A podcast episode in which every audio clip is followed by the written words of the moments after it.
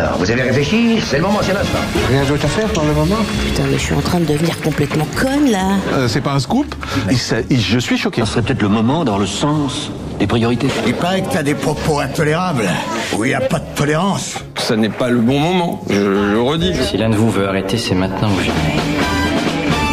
Ensuite, il sera trop tard. Salut à tous, c'est Benjamin Mathieu, bienvenue dans C'est le moment, l'émission hebdomadaire d'actualité euh, de nouveaux médias indépendants et collaboratifs appelé Le Moment, un média qui se propose d'explorer euh, de nouvelles façons collectives de travailler, qui expérimente des projets éditoriaux communs élaborés par 25 acteurs membres de ce collectif. On est des médias, des journalistes, des producteurs de contenu audiovisuel, des radios associatives. Aujourd'hui, on va parler RSE, responsabilité sociale des entreprises et entreprises euh, régénératrices avec une présentation du Next Gen Summit qui se tient en juin prochain à Paris et justement dans l'endroit où nous sommes ici, à Césure, un tiers-lieu euh, parisien. Cet événement qui explore euh, de nouveaux modes de management et d'impact autour des enjeux de l'entreprise. Et puis on reçoit donc Luc Breton, créateur de cet événement, et Michael Rio, co-organisateur de ces deux journées de réflexion pour en parler. Et puis euh, dans la deuxième partie de l'émission, on reçoit Manon Turina et François Marc, co-auteur et réalisateur du film La Belle Ville qui sort aujourd'hui au cinéma. On va parler ensemble de ville durable, imaginer la ville de demain, la ville résiliente, adaptée au réchauffement climatique. Bonjour bonjour à tous, bienvenue dans, dans cette émission. Euh, nous sommes ensemble jusque 19h en direct à la radio sur Aligre FM, Radio Campus Paris, rediffusé le samedi et le dimanche à 11h sur Vivre FM et bien évidemment disponible en podcast sur notre site lemoment.org.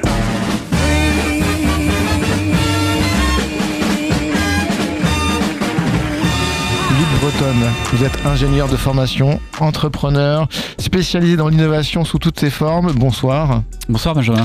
Euh, vous êtes euh, fondateur du Next Gen Summit. Alors vous avez écrit également un livre qui a un, qui a un rapport avec, avec ce sujet. Euh, le Next Gen Summit, c'est un événement qui fête sa quatrième édition. donc on l'a, je l'ai dit tout à l'heure, le, le- le 15 et 16 juin prochain à, à Césure.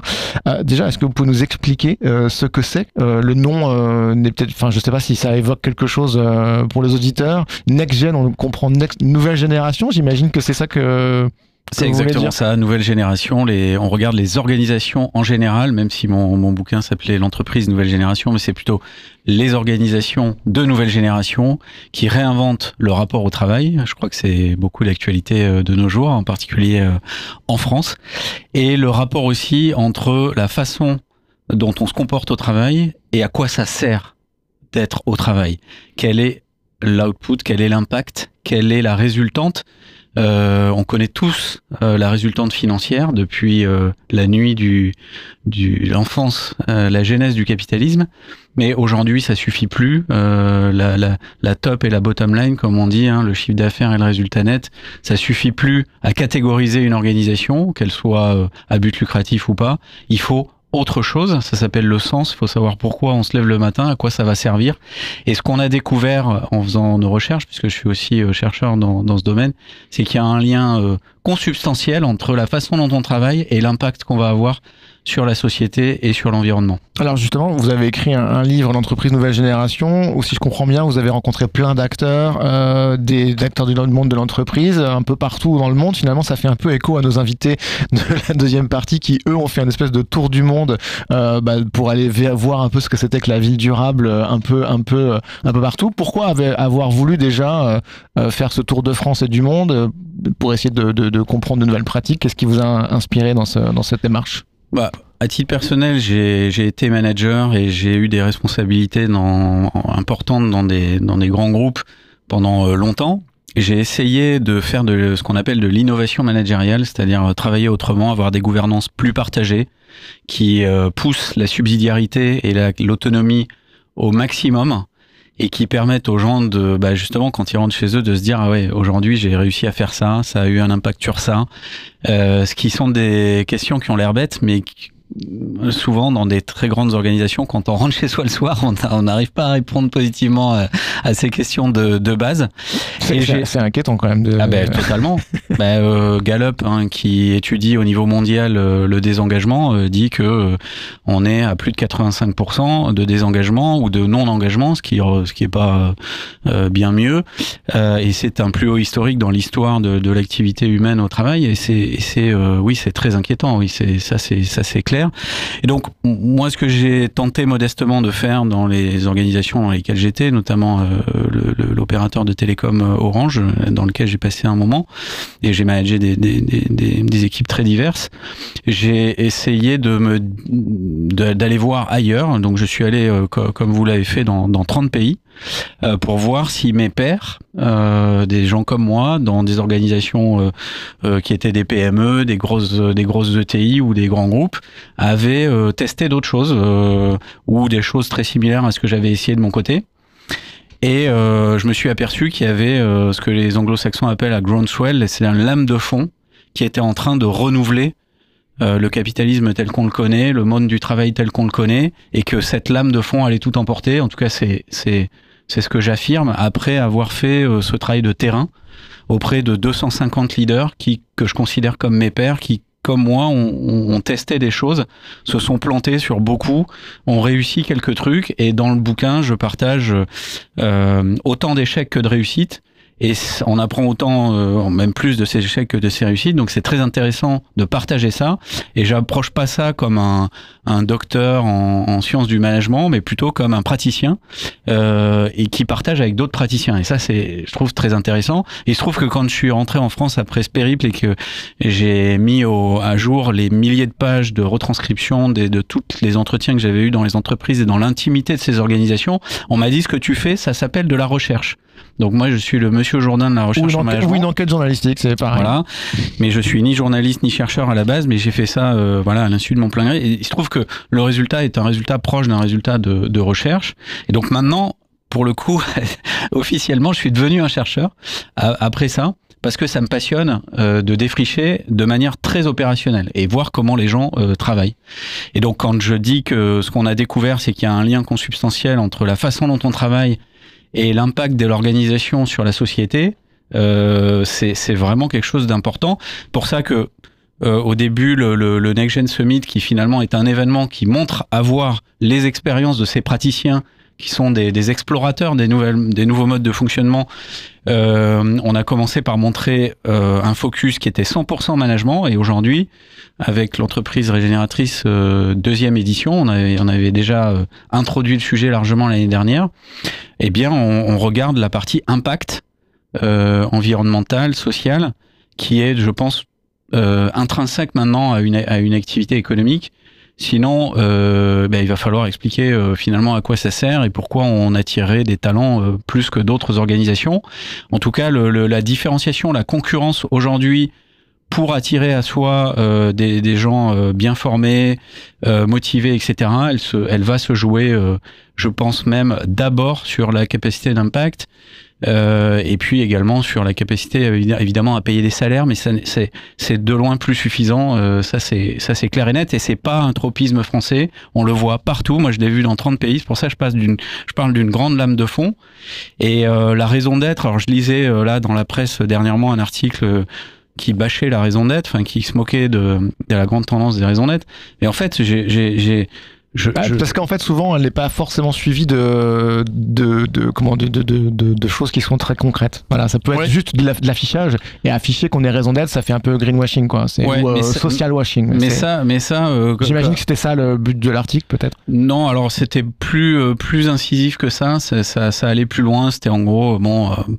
Euh, pourquoi on a besoin de ça? Le bon sens suffit? Bah non, ah le bah bon non, sens il suffit pas. Euh, J'écoutais encore Jean-Dominique Sénard, l'ancien patron de Michelin, actuel patron du, du, du groupe Renault, euh, expliquer que lui, il avait tout changé chez Michelin en s'attaquant à la raison d'être, en partant d'une euh, d'une tradition managériale euh, très familiale, familiale, oui. mais euh, mais historique, etc. Ouais. Ben oui, mais il y en a plein des boîtes que, mmh. comme Michelin. Il y a, y a, pas que il y a, y a, plein de petits Michelin partout. Hein. Faut pas croire que les la majorité des entreprises euh, soient en bourse à New York. Ça, ça, ça n'existe pas. Donc il y a énormément de révolutions à faire partout. Et ce qu'il a ce qu'il a commencé à faire chez Michelin, il a commencé avec la raison d'être. Il l'a re refait chez chez Renault. Et je je, et c'est absolument pas du, du washing. Et vous avez raison en disant que il faut que ça soit extrêmement sincère. Et si ça ne l'est pas euh, on se prend le le manche du, du râteau dans la tête. Euh, ça c'est sûr. Et on le paye cash parce qu'aujourd'hui tout finit toujours par se savoir. Voilà. Et ça euh, je veux dire, si on veut commencer à faire du washing, et Dieu sait que le washing est, est, est, à, la mode en ce moment, mais tous ceux qui en font vont le payer cash euh, plutôt tôt que tard d'ailleurs, et c'est euh, assez difficile de remonter la pente derrière. Donc voilà, nous, euh, enfin moi, ma petite structure est devenue entreprise à mission. Je suis très admiratif des sociétés qui deviennent bicorp. Enfin, il y a pas mal de labels comme ça qui permettent vraiment de se challenger, d'aller d'aller pousser encore le- le- l'exigence de d'authenticité, de, sincérité dans ce qu'on fait. Je pense c'est très bien.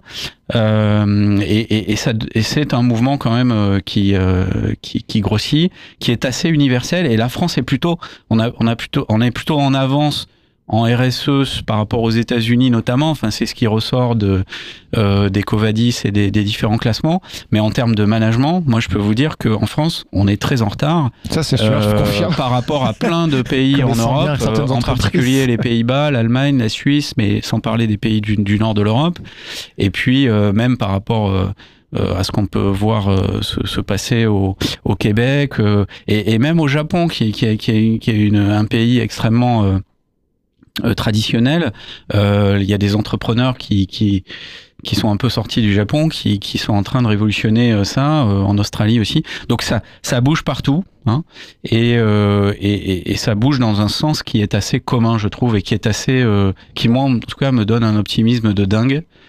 Et je suis très confiant dans la capacité du, du secteur économique à se, à se transformer, à se réformer, parce qu'aujourd'hui on voit bien que le politique est au taquet de ce qu'il peut faire. En tout cas, Um. Le, le modèle démocratique est, est, est assez, euh, est assez fragile, on voit, hein, pa- parce que il, les, la dette est considérable sur les États, euh, la capacité des États à, à prendre des décisions euh, fortes pour changer les choses est, est, est en train de, quand même de, de, de s'essouffler. Ouais, là, c'est pas forcément le cas parce que il y a une, une loi qui vient d'être votée, qui était, qui, qui est majeure et qui a, été, qui a été prise. La réforme des retraites à 64 ans, c'est pas, pas une petite Ouais. réforme. Enfin, on, va, on voit que sur le quinquennat, euh, à, à part cette réforme-là, je ne sais pas trop ce qu'on pourra en retenir. Est-ce que, est que ce sera juste ça? Est-ce qu'il y aura d'autres choses? Je, je ne sais pas. Euh, en tout En tout cas, ce qui est sûr, c'est qu'il faut régénérer la démocratie. Ça, c'est euh, la façon dont on, dont on fait société. euh, Il y a vraiment un problème, en tout cas, entre les citoyens qui sont plus du tout représentés et plus trop écoutés, qui ont l'impression qu'ils votent une fois tous les cinq ans et qui ont. Bon, c'est un autre débat qui est pas vraiment le sujet de notre conversation, mais bah, oui et non. C'est-à-dire que je pense que c'est, on est en cœur du sujet.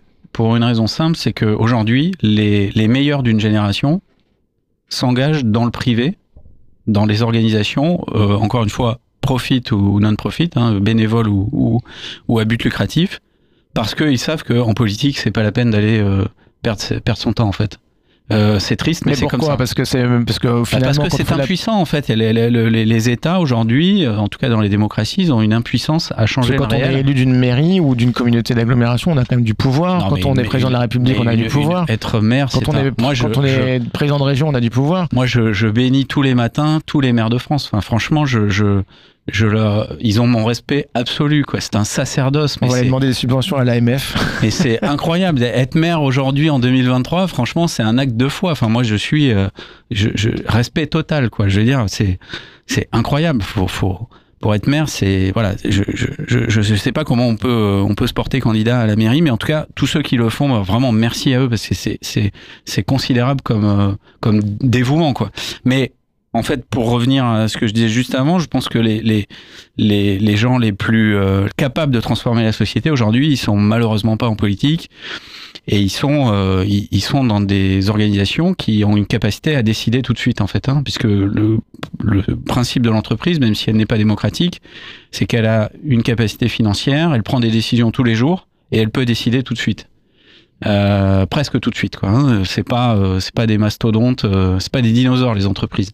Donc c'est ça qui est intéressant dans le monde de l'entreprise, c'est que si on arrive à, à s'orienter dans un sujet qui bon paye les salaires des gens qui sont dedans, hein, ça c'est il faut que ça flotte l'histoire, hein, sinon ça marche pas. C'est c'est le principe de base de de l'économie dans laquelle on est. C'est c'est on peut trouver ça euh, dommage, mais enfin c'est c'est comme ça que ça marche. On n'a pas trouvé mieux pour l'instant. Et euh, ensuite on peut essayer d'améliorer le d'améliorer la planète et la société. Voilà. Je vais introduire euh, Michael Réau dans cette discussion. Bonsoir Michael. Bonsoir Benjamin. Tu es co-organisateur de cet événement. Alors nous on se tutoie, on se connaît bien. Et tu fais partie également du, euh, du collectif Le Moment. Euh, je te laisse te présenter. euh, tu as fondé Sindup et tu es également le fondateur de Le Grand Rebond, qui sont deux choses qui sont pas tout à fait pareilles, mais que tu peux présenter en quelques lignes juste pour qu'on sache à qui on Oui, vraiment juste en deux mots, SINDUP c'est une solution de veille stratégique et collaborative. Donc on traite de la capacité à faire face à la surinformation et une fois qu'on sait capter les informations utiles dans la prise de décision, il faut être en capacité justement de passer à l'action. Et donc euh, il y a cette double dimension technologique pour la captation des signaux faibles, des signaux forts, et beaucoup plus organisationnelle, humaine, managériale, qui est comment on fait circuler l'information et comment on prend des décisions de manière efficiente. Et le Grand Rebond, c'est une association euh, non-profit qui euh, se concentre euh, sur le décilotage entre trois univers très complémentaires. Euh, D'un côté, euh, Luc en parlait, les entreprises, à travers des réseaux d'entreprises qui euh, représentent un premier collège. Le deuxième collège, ce sont des associations principalement, en tout cas des acteurs de l'économie sociale et solidaire.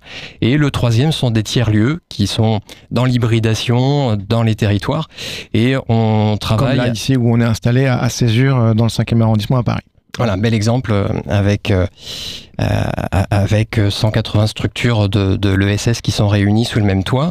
Et, donc on travaille à, mettre en lumière et à accompagner euh, des projets euh, à impact euh, en transversalité avec euh, ces trois univers. Voilà, en quelques mots. Alors, la Next- le Next Gen Summit, euh, je te pose la question sur le, le thème de cette année. Donc, c'est la deuxième fois que vous travaillez ce thème de l'entreprise régénératrice. Euh, J'avoue que j'ai l'impression d'être dans un laboratoire médical quand j'ai vu le terme. Est-ce que tu peux nous expliquer ce que c'est euh, l'entreprise géné- régénératrice? Oui, alors j'ai pas la prétention d'avoir. Est-ce que vous allez faire pendant le Next Gen Summit? En gros, voilà. Est-ce que est- c'est la quoi bonne définition? discussion de, de l'entreprise régénératrice? Parce que c'est un, un concept qui qui inspire beaucoup en ce moment. Euh, c'est un peu un, un buzzword presque, donc chacun peut avoir son Vous aimez bien les mots anglais, vous. hein, mais j'ai remarqué. C'est le mot de- les mots de l'entreprise, peut-être, mais Ça peut arriver. beaucoup avec des mots anglais. Le- le- L'entreprise régénératrice, euh, ce qui euh, généralement est assez communément euh, identifié, c'est d'aller un cran plus loin que la RSE au sens de d'essayer de limiter son impact négatif. Donc on n'est pas forcément dans continuer à avoir le même modèle économique, les mêmes produits, les mêmes services qu'avant, et simplement d'être plus vigilant pour euh, respecter la réglementation ou tout simplement par, euh, euh, volonté d'éviter les, externalités négatives, mais c'est d'avoir une raison d'être qui est pilotée, d'arriver par un triptyque, la rentabilité financière pour que ça flotte, comme disait Luc, mais aussi d'avoir une forme de rentabilité sociale et environnementale. Donc que le capital social, le capital environnemental euh, puisse être positif lui aussi dans l'activité. C'est-à-dire qu'en en fait, on pourrait résumer ça euh, en se disant si l'entreprise euh, triple sa taille, euh, son volume d'activité, est-ce que ça va être bénéfique pour l'environnement, la société et d'un point de vue social? Si la réponse est oui, c'est qu'a priori elle est plutôt régénératrice, elle a un bilan positif sur les trois dimensions. Si la réponse est non, c'est qu'il y a peut-être à changer carrément parfois le modèle. hein. C'est là que ça devient challengeant, c'est que euh, selon l'activité, ça peut être à la marge parce qu'on est finalement déjà assez dans cette euh, démarche euh, dès le départ. C'est le cas d'un certain nombre de nouvelles structures qui se montent euh, parce qu'elles ont ces préoccupations au départ. Mais ça peut aussi être carrément de se réinventer, de bifurquer, de changer de modèle.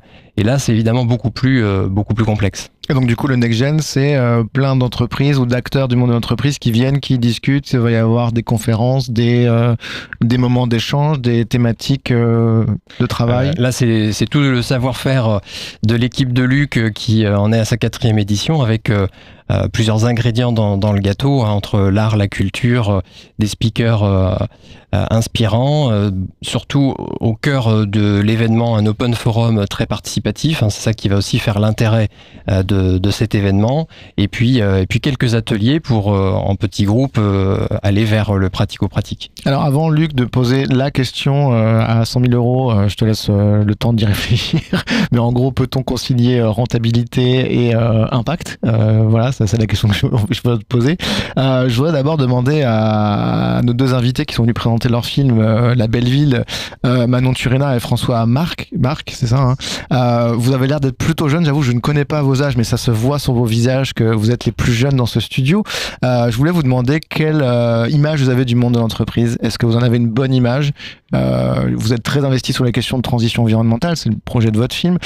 Est-ce que vous avez une bonne image du monde de l'entreprise? Qui veut, qui veut répondre? Je pense que Manon. clairement une, une image positive de l'entreprise, ben, je pense qu'il y a eu un moment de rupture où dans nos têtes on l'a pas forcément eu et c'est pour ça qu'on a décidé euh, de quitter le monde dans le- de l'entreprise duquel on fait partie à la base. Nous on est issu euh, profil, école de commerce, plutôt marketing, etc. Euh, et il y a eu, euh, ben, on parlait de sens tout à l'heure, il y a eu une grosse quête de sens euh, de notre part euh, que d'avoir envie de, de savoir pourquoi on se lève le matin, qu'est-ce qu'on fait 7 heures par jour, 5 heures par semaine et, euh, et pourquoi? Quel est le sens, quel est le but? Et euh, c'est vrai qu'on en parlera un petit peu plus en détail tout à l'heure. Nous, le, le sujet qui nous a drivé, c'est ça veut dire quoi vivre en ville aujourd'hui, ça voudra dire quoi vivre en ville demain? Euh, et une fois que ce sujet-là est devenu un peu un nouveau driver de vie, on est carrément rentré dans le non-sens que de travailler dans les bureaux dans lesquels on était. Euh, Vous étiez où si c'est pas indiscret? euh, à l'époque, on habitait euh, à Londres et on bossait euh, pour des grands groupes dans le domaine du sport et de l'hôtellerie, pour ma part. Et, euh, et donc, on a décidé à ce moment-là d'absolument tout quitter euh, pour justement partir euh, ben, en, en quête de, de solutions parce qu'on avait envie de mettre des solutions en face des problèmes qu'on venait d'identifier. Euh, donc, euh, on a quitté un petit peu, ce, je pense, ce monde de, de l'entreprise par non-sens. Mais c'est là où on y revient un petit peu. François, je vais te laisser peut-être un petit peu compléter. Mais on y revient que de se dire, c'est important aussi que ça transite au niveau de, de, de toutes les échelles du privé, qu'on parle des petites, moyennes ou grandes entreprises. Et c'est là où on peut euh, voir potentiellement nous, euh, en nous, euh, être des, des leviers d'action en interne des- dans ces grands groupes-là qu'on peut, euh, qu'on peut pouvoir euh, euh, connaître et faire évoluer dans le positif vers potentiellement une entreprise généra- régénérative, par exemple. Donc François, du coup, par exemple, ce que disait Luc euh, peut potentiellement fait, fait sens aussi sur, euh, sur votre, euh, votre quête d'une certaine manière?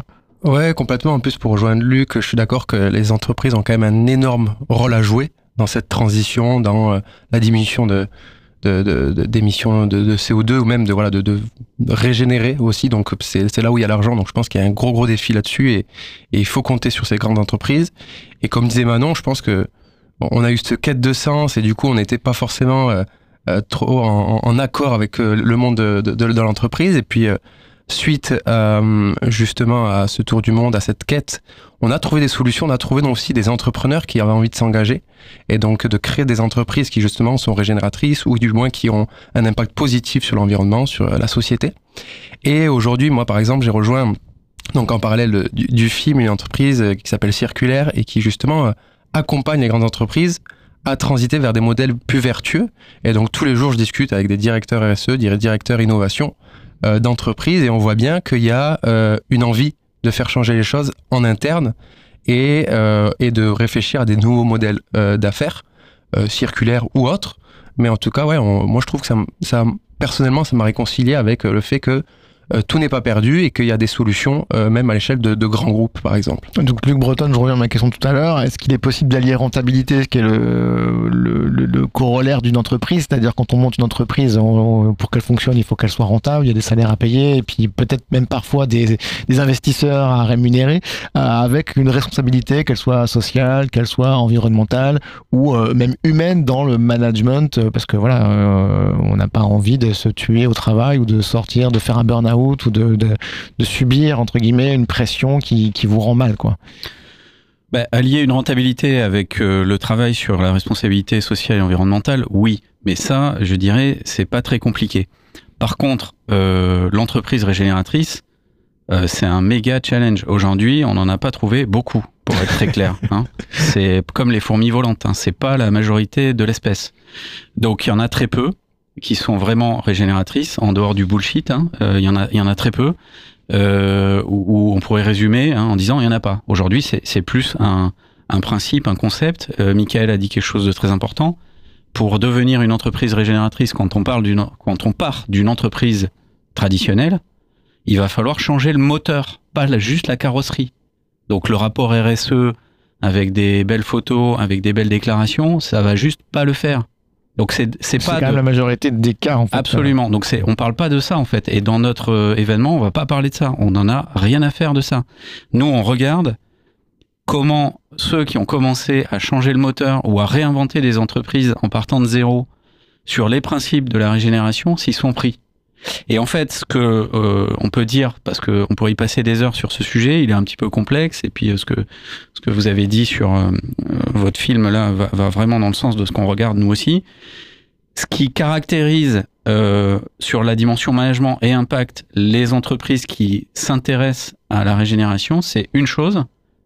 Si on devait le résumer, c'est la reconnexion au vivant. Voilà, c'est c'est ça en fait. Alors ça a l'air bête à dire, mais nous, les êtres humains, nous sommes vivants. Parfois, faut se le, faut se le redire. Ça, on respire de l'air, on, on ingère des substances plus ou moins bonnes pour nous. euh, que nous-mêmes on fait euh, censé être euh, produites dans la et donc, terre. Et donc, on, et donc euh, euh, devenir une entreprise régénératrice, à un moment donné, c'est c'est- c'est se reconnecter au vivant et c'est c'est se reposer la question est-ce que ce qu'on fait euh, va, va, va améliorer la condition humaine d'une manière ou d'une autre? Et donc, moi, je suis euh, très convaincu qu'aujourd'hui, on est en déséquilibre. hein. Enfin, l'homme sur la planète est en déséquilibre et, euh, et court de plus en plus vite sur une exponentielle de l'innovation. hein. Donc ça, c'est comme ça. C'est le principe même de l'homme que d'innover et d'essayer d'améliorer sa condition, de s'émanciper. hein. Euh, et le, le, le, le challenge, c'est d'arriver à trouver des solutions qui ne sont pas dans l'innovation linéaire, mais qui sont disruptives, euh, pour reprendre un terme galvaudé, mais qui, cassent la linéarité de l'innovation, parce que, euh, comme disait Monod, le prix Nobel de, de médecine, hein, si euh, quand on lui a remis le prix Nobel, on lui a dit bon, est-ce qu'on va euh, arriver un jour à décoder le génome humain? Il a dit euh, non, euh, on, le verra. Enfin, la race humaine ne le verra pas. Bon, 30 ans plus tard, c'était c'était plié.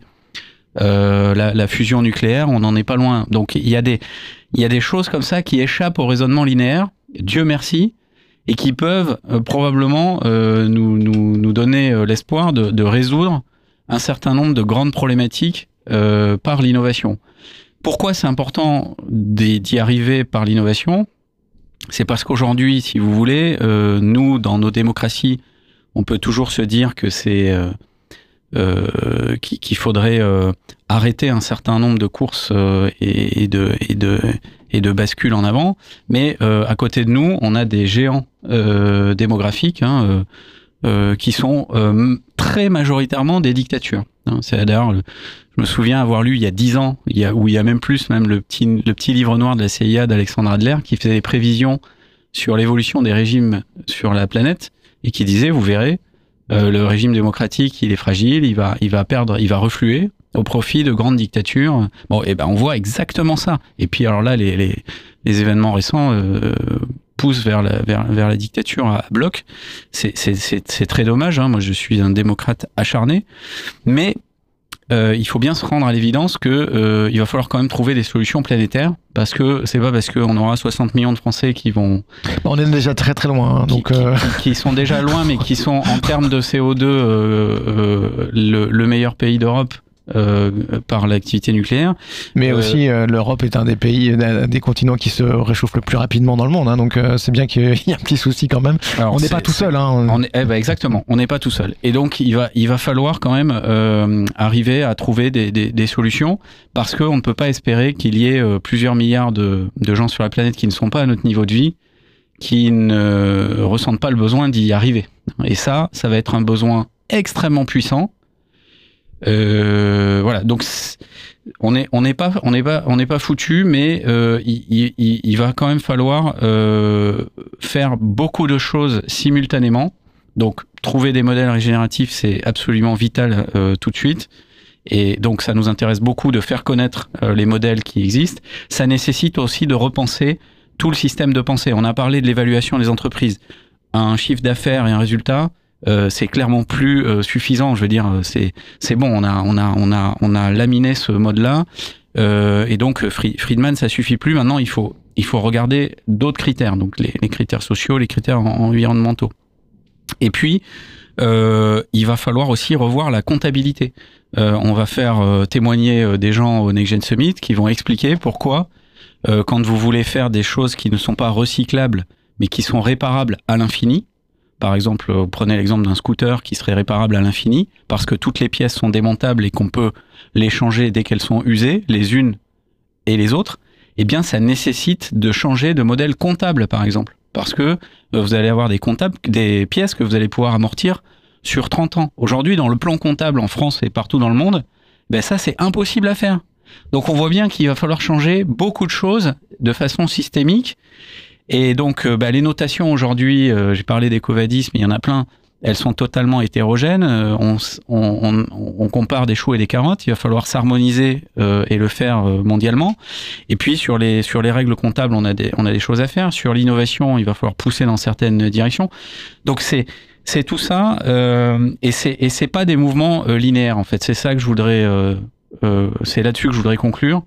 Et qu'en fait, on raisonne euh, nous les êtres humains, avec, on fait des raisonnements linéaires sur à peu près tout.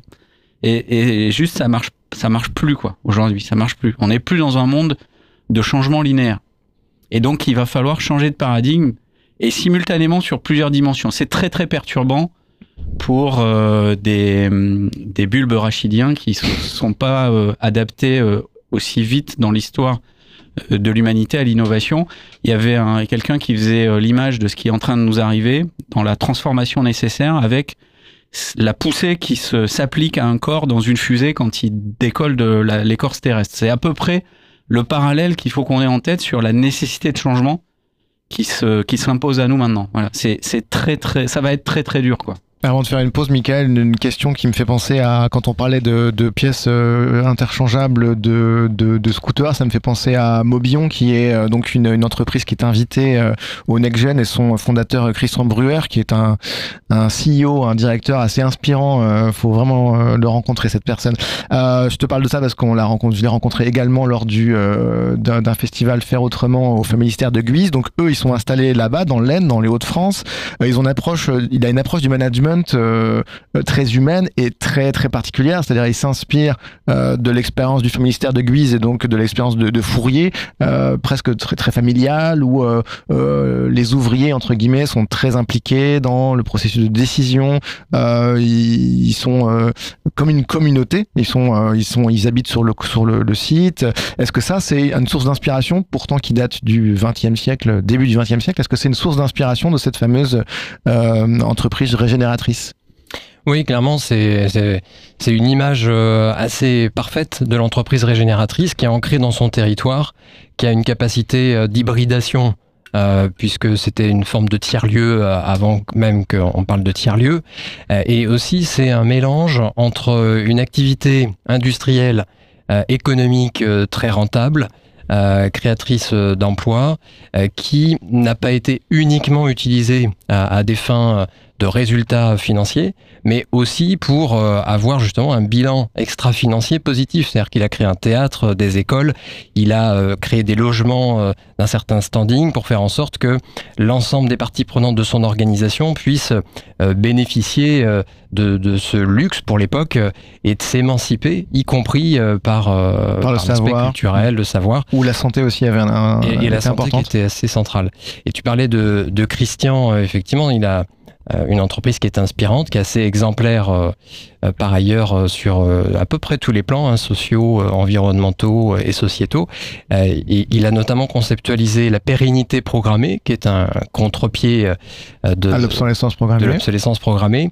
Et ça fait partie effectivement non, seulement des speakers de l'événement NextGen, mais aussi dans l'observatoire du grand rebond des entreprises que l'on a documentées. Et comme le disait Luc, quand on chasse l'entreprise régénératrice, euh, la chasse n'est pas très bonne aujourd'hui. Donc euh, dans l'observatoire du Grand Rebond... Il n'a pas dit que ces mots-là. Hein. non, mais je, les reformule avec les miens euh, pour dire que c'est pas si facile de les dénicher parce qu'elles sont pas très nombreuses ou parfois elles sont même pas faciles à identifier en surface. Quoi. Donc c'est beaucoup du terrain et du réseau pour euh, tomber dessus. Euh, on est très content quand on en trouve parce que c'est relativement rare aujourd'hui. Et donc sur euh, l'observatoire legrandrebond.fr, pour celles et ceux qui nous écoutent, vous pourrez retrouver quelques exemples justement d'organisations régénératrices que l'on a pu identifier et documenter. Et on va continuer la chasse sans chercher la quantité. On préfère au compte-goutte les identifier quand ce sont vraiment des cas marquants pour euh, en, quelques signes. Hein. on essaie de faire des synthèses très courtes, expliquer quel est leur modèle économique, comment ils opèrent et, quel est leur impact. Mais on va continuer la chasse aux, belles initiatives dans un instant avec La Belle Ville, le film de Manon Turina et de François Marc. On vous retrouve dans un instant. Le temps d'écouter Narcisse Ave Maria dans C'est le moment.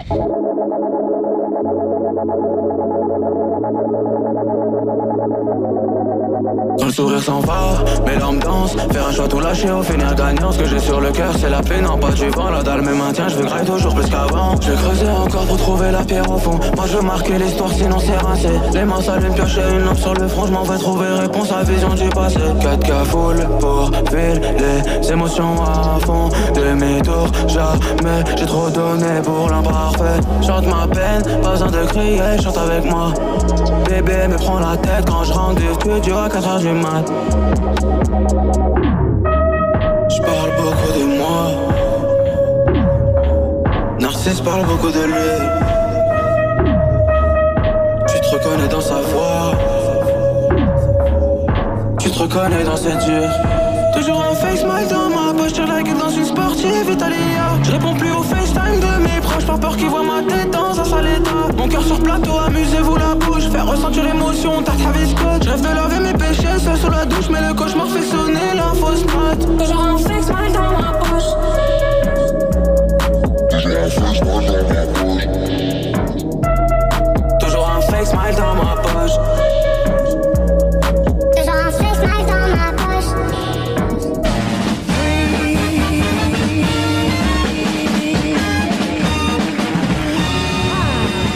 vous êtes toujours à l'écoute de C'est le moment et on parle désormais d'un film qui sort aujourd'hui. Ça s'appelle La Belle Ville, un film euh, dont les auteurs sont nos invités, euh, réalisé par Manon Turina et François Marc.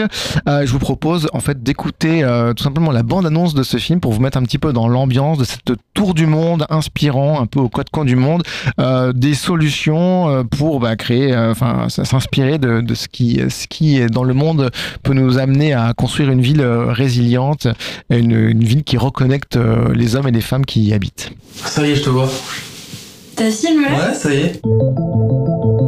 Avec François, on a toujours vécu dans des grandes villes. Pendant le confinement, tout s'est arrêté. La ville a changé de visage. Alors on s'est demandé si au lieu de fuir, il n'y avait pas quelque chose à faire. On a découvert que partout dans le monde, beaucoup de personnes se posent les mêmes questions sur l'avenir de nos villes et imaginent ce que pourrait être la belle ville de demain. No podemos trabajar en contra de la naturaleza pensando que la naturaleza nos va a retribuir cosas buenas. Notre raison d'être, c'est trouver des modèles économiques pour une agriculture urbaine, mais surtout pour une agriculture pleine terre, autour des villes. every building should give 20% back of the entire envelope for green areas. I think we stand a reasonable chance to counterbalance the temperature development in dense urban cities. Un autre avenir dans nos villes est possible. Des villes où la nature a une place, où elle nous fait respirer, nous protège, nous nourrit et nous relie les uns aux autres. Municipalités, entreprises, collectifs, citadins, c'est ensemble que nous devons agir. Il ne tient qu'à nous, qu'à vous, de rendre nos villes plus belles. Alors Manon euh, Turina et François Marc, c'est vous hein, qu'on entend euh, la, voix dans, dans, cette, bande-annonce. Alors déjà, vous, l'écoutez à la radio pour la première fois. Euh, ce qu'on ne voit pas dans cette bande-annonce, que là on a la radio, mais donc en gros, vous, nous montrez des exemples. c'est très vert, c'est vraiment très vert. J'ai j'étais impressionné moi par, des immeubles qui ressemblaient à, des forêts. Est-ce que vous pouvez nous décrire du coup ce qu'on voit dans ce film, puisque nous sommes à la radio et que nos auditeurs n'ont pas pu voir les images? Manon? Oui, ben on, on, y voit, euh, on y voit beaucoup de verdure. En effet, on y voit, on y voit de la végétalisation, on y voit aussi de l'agriculture dans les îles. Euh, et donc, on arrive sur un sujet qui est assez passionnant, qui est euh, ben, comment on nourrit la ville et aussi du coup comment on reconnecte nos villes avec les campagnes, parce que sujet essentiel. Et on parle aussi euh, de régénération dans un sens. Là, on parlait juste avant des entreprises, mais là, on parle aussi de régénération, notamment des sols, euh, grâce au compostage avec les, les biodéchets. et donc, c'est un petit peu les, les trois thèmes euh, qui sont abordés dans le film et qui permettent après euh, de mettre en image à quoi pourrait ressembler cette belle ville de demain euh, qui reconnecterait finalement les hommes et les femmes, les villes à la nature. Alors, on vous avait déjà un petit peu parlé euh, tout à l'heure, euh, un peu défloré entre guillemets. Vous avez une certaine forme de, de, de, sais pas, de crise de foi, on va dire ça comme ça. Vous étiez euh, dans le monde de la, peut-être pas de la finance, mais en tout cas de l'économie. Vous habitiez à Londres tous les deux, c'est ça? Et euh, vous vous êtes dit, mais qu'est-ce que qu'est-ce que je fais dans ce monde-là? C'est ça, euh, François? Ouais, on était à Londres, on travaillait pour des, grosses boîtes à Londres, et puis euh, moi je pense que c'était plus une prise de conscience, une prise de conscience pendant le Covid, puisque tout s'est arrêté, et puis nous on s'est rendu compte en fait dans l'environnement dans lequel on vivait en ville, euh, cette ville bétonnée, euh, bruyante, où il fait de plus en plus chaud. Et donc là, on s'est posé beaucoup de questions. On s'est dit, mais ça veut dire quoi en fait aujourd'hui vivre en ville? Ça veut dire quoi vivre en ville demain? On s'est beaucoup euh, documenté. On a vu que les, les constats, on va dire, scientifiques étaient aussi euh, sans appel et pas forcément très optimistes. Donc on s'est dit, bah, euh, voilà, à quoi ça va ressembler? Quel monde on, Dans quel monde, dans quelle ville on va vivre? Dans quel monde on Vous va avez quel âge C'est pas indiscret parce que vous n'avez pas répondu tout à on l'heure. on a 27 ans. On a D'accord. 27 ans. Et donc, euh, face à, à toutes ces problématiques, euh, on a voulu euh, trouver des solutions. Parce qu'aussi, je pense que personnellement, et je pense qu'en fait, euh, ce projet-là, il part d'une quête personnelle, c'est de, de dire, ben, nous, on a besoin d'espoir, de se dire, ben, c'est, c'est- on, on- peut trouver des solutions et euh, l'avenir peut être aussi positif. Alors pourquoi la, la, la, la régénération de la ville Euh, Donc j'ai un peu compris parce que le, le, le Covid effectivement nous a mis face à la minéralité, les villes complètement vides, donc il n'y a plus d'humains et donc on ne voit que les bâtiments. Et on se rend compte, bah, c'est le cas aussi à Paris, qu'il n'y a peut-être pas assez d'espace vert, que la, la place de la voiture est aussi euh, immense. Et puis cet été on s'est rendu compte aussi que les villes étaient invivables en période de, de, de grosse chaleur. Euh, mais pourquoi du coup avoir fait un focus ville Bah non. Bah déjà parce que c'est l'endroit où on a toujours vécu, on a toujours été des, ultra-citadins qui habitent en hypercentre des, euh, de, de moyennes, grandes villes en France ou ailleurs dans le monde. Euh, donc déjà c'est un sujet qui nous nous touche. Aujourd'hui en France on est déjà 80% de la population à vivre en ville euh, et tous les, les constats scientifiques sont sans appel. Demain ça sera encore plus et ça sera la même chose dans toutes les autres villes du monde. Donc c'est un sujet assez essentiel que de se préoccuper de là où on vit déjà en majorité et où ça sera encore plus demain. Et on a aussi eu cette réflexion au départ avec François de euh, en fait, euh, on a juste qu'à quitter la ville finalement, et puis, euh, puis on sera tranquille, ça ira mieux. Et en fait, on s'est dit, mais fin- finalement, si tout le monde fait pareil, on, on résout aucun problème de toute façon. Et euh, et il y a un truc qu'on aime de toute façon dans la ville, c'est culturellement, il s'y passe plein de choses, c'est bouillonnant, socialement, il y a une diversité qui est absolument fabuleuse. Donc il y a un, amour aussi pour la ville, pour l'endroit qui nous a vu grandir et dans lequel on a encore envie de continuer à évoluer, qui vraiment nous a pris à cœur et qui a fait qu'on a décidé de se concentrer un petit peu sur ce sujet-là. Alors, ce qui m'a frappé dans, dans le film, alors moi je l'ai pas vu, je n'ai vu que le, le trailer, mais Michael par contre a vu le film. Euh, en tout cas, ce qui m'a frappé dans ce que j'ai vu, c'est que ce que vous, les- ce que vous montrez, euh, les végétalisations d'immeubles par exemple, euh, c'est magnifique. Effectivement, on se dit mais pourquoi est-ce qu'on ne fait pas ça? Je me rappelle qu'il y a quelques années, Milan avait été précurseur en, en- en- en produisant le premier immeuble un peu forêt. Bah, depuis à Milan, je crois qu'il n'y en a pas eu beaucoup d'autres qui ont qui ont poussé, comme si on pouvait dire ça. Donc en gros, la question que je me suis dit, c'est ok, ça a l'air chouette, ça a l'air même bah, la solution, ça a l'air euh, parfait, mais ça, ça ne va pas, ça, ça n'a- ça n'avance pas, quoi. Enfin, pas assez vite. Euh, Peut-être que vous allez me, me, me- dire le contraire. Vous vous êtes posé cette question pendant, pendant le tournage de ce film? Oui, ouais, complètement. Après, par exemple, pour les tours euh, végétales, c'est vrai que c'est des sujets et souvent il y a des contraintes économiques et réglementaires aussi qui freinent un peu l'évolution de, de ce genre d'initiative. Donc ça, c'est quand même un fait. Mais au-delà des, des façades végétalisées qu'on peut voir dans le film, des toits végétalisés, il y a aussi euh, un sujet un peu plus macro et, de, de, de aussi, euh, en fait, euh, juste débitumer, débitumer, enlever du béton et régénérer justement en fait ces sols qui ont été appauvris de, depuis des années d'artificialisation grâce au compostage. C'est ce qu'en en, en tout cas on essaie de montrer dans, dans le film. Et donc c'est de remettre de la verdure en fait dans nos rues, etc. pour créer des îlots de fraîcheur et tout ça. Donc certes il y a des projets qui sont un peu compliqués à mettre à l'échelle parce qu'il y a encore des contraintes, mais il y a des choses qu'on peut faire dès aujourd'hui et à chaque échelle. Euh, individuellement sur son balcon on peut faire des choses, c'est ce qu'on montre aussi dans le film, collectivement avec des collectifs. Les entreprises ont un rôle à jouer, euh, que ce soit dans leur business model ou même quand on parle de bien-être au travail. Donc, euh, pourquoi pas faire des potagers d'entreprise, recréer des sites un peu plus verts où les gens peuvent se retrouver pour la pause du midi. Et aussi, un gros rôle à jouer, bien sûr, au niveau de la sphère publique, qui euh, peut être force de proposition pour proposer des, des projets de, de corridors, de trams vertes et bleues et de repenser un peu la ville, de la planifier différemment. Et euh, dans, dans ce que vous avez vu là, dans, dans les, vous avez vu combien, vous avez fait combien de villes? On a fait une dizaine de villes, on a rencontré euh, ouais, une trentaine, même une quarantaine de, de, personnes. On voit 20 personnes dans le film. Où est-ce que, où est que vous avez trouvé que c'était le plus avancé? En gros, c'est ça ma question, c'est l'espèce la question du levier, quoi, la question de, de l'ampleur. Il y a, il y a une, euh, une, initiative, un quartier entier qui m'a fasciné. C'était à Mexico City, donc ville de 22 millions de personnes. Euh, il y avait un quartier qui s'appelle euh, la Roma, là-bas, euh, qui était végétalisé du sol au plafond, de l'agriculture urbaine partout, un bien-être euh, chez les habitants, mais qui était, enfin, vraiment visible. Quoi, il fallait pas aller le chercher. Et ce quartier, il fait 500 000 personnes. Et ça, j'ai trouvé ça fascinant parce que nous, on est de Toulouse et, euh, et c'est la taille de ouais et c'est la taille de Toulouse quoi. Et de se mm. dire que à une échelle pareille c'est possible c'est dingue. Donc euh, on avait interviewé la, la ministre de l'écologie de Mexico City euh, et on lui disait mais c'est fascinant ce qui se passe ici. Et elle un peu blasée nous répondait ouais enfin 500 000 personnes sur 22 millions c'est quand même pas fou c'est très privilégié etc et c'est vrai.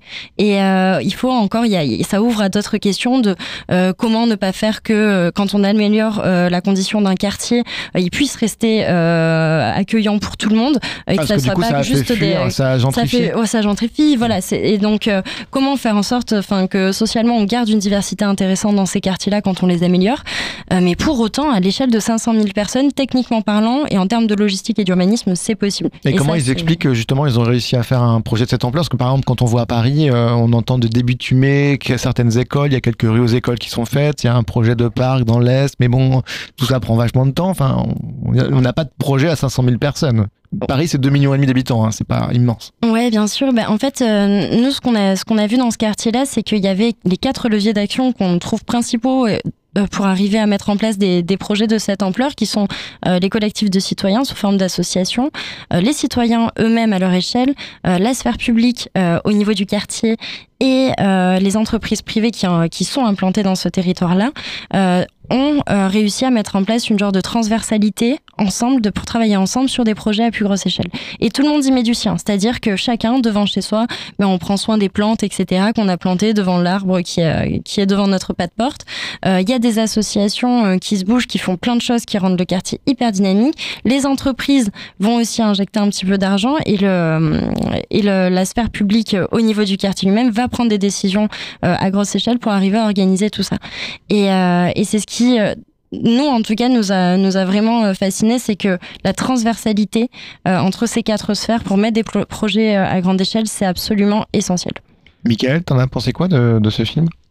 Bah, ça a été un plaisir déjà de voir le film et toutes, tous les cas d'usage qui étaient présentés, mais ce qui m'a le plus passionné, c'était le cheminement personnel de Manon et de François à travers euh, cette, euh, cette histoire et ce tour euh, du monde. C'est-à-dire que d'un moment donné, se poser, là en l'occurrence c'était un contexte de confinement, mais de prendre un peu de temps, de recul, de se documenter, de s'informer, ça peut donner une impulsion extraordinairement forte pour engager un changement de vie et probablement pour les, les, années qui vont suivre. Donc c'est une forme de bifurcation personnelle que l'on observe à travers le film.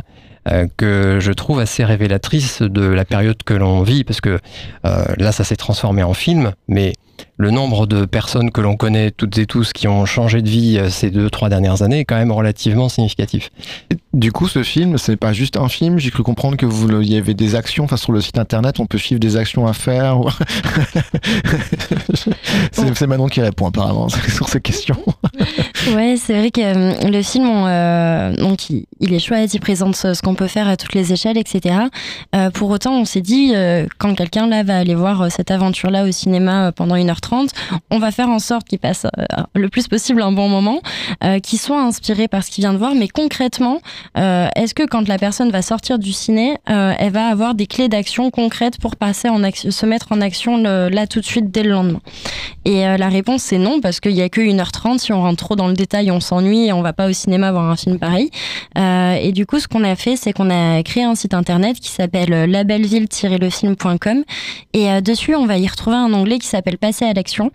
Euh, et dessus, donc, euh, on pourra retrouver euh, des moyens de concrets de passage à l'action, peu importe son échelle, qu'on soit une entreprise, qu'on soit une municipalité, qu'on soit une association, une école ou un citoyen chez soi.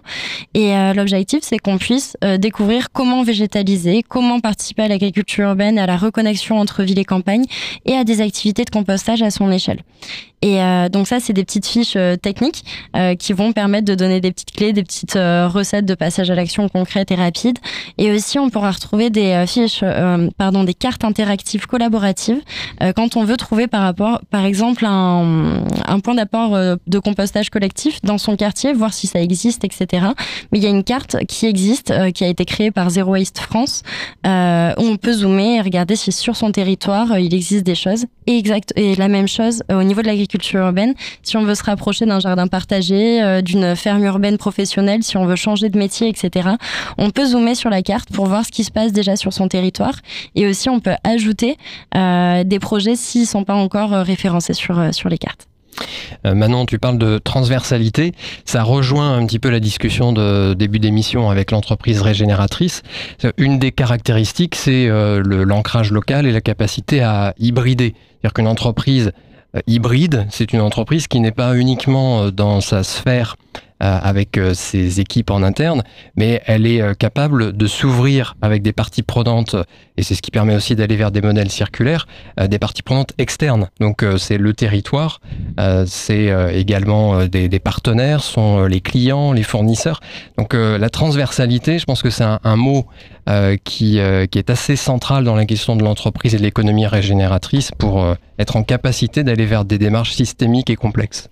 Ouais, je dirais même aussi de travailler avec ses concurrents, qui est un concept qui est un peu compliqué encore, mais je pense qu'il est en train d'arriver. On parle beaucoup du mot de compétition.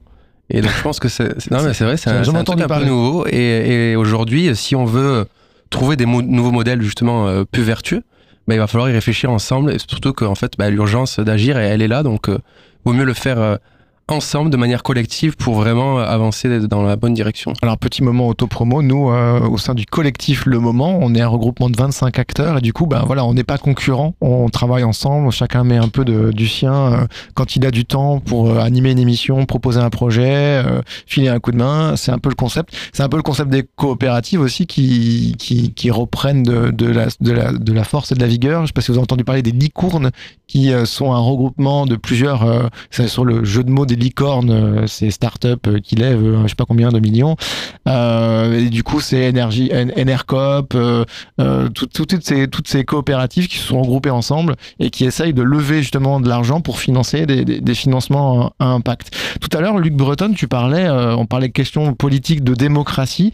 Est-ce que ça aussi, c'est pas quelque chose à, à insuffler dans, dans, le management en entreprise, d'ajouter plus de démocratie interne dans les entreprises, ou en tout cas de, prise en compte de la parole des, salariés qui se sentiront peut-être plus considérés, euh, plus associés aux décisions, euh, et du coup, ben, ça c'est un peu, plus vertueux. On sait que c'est pas forcément le cas dans, pas mal d'entreprises.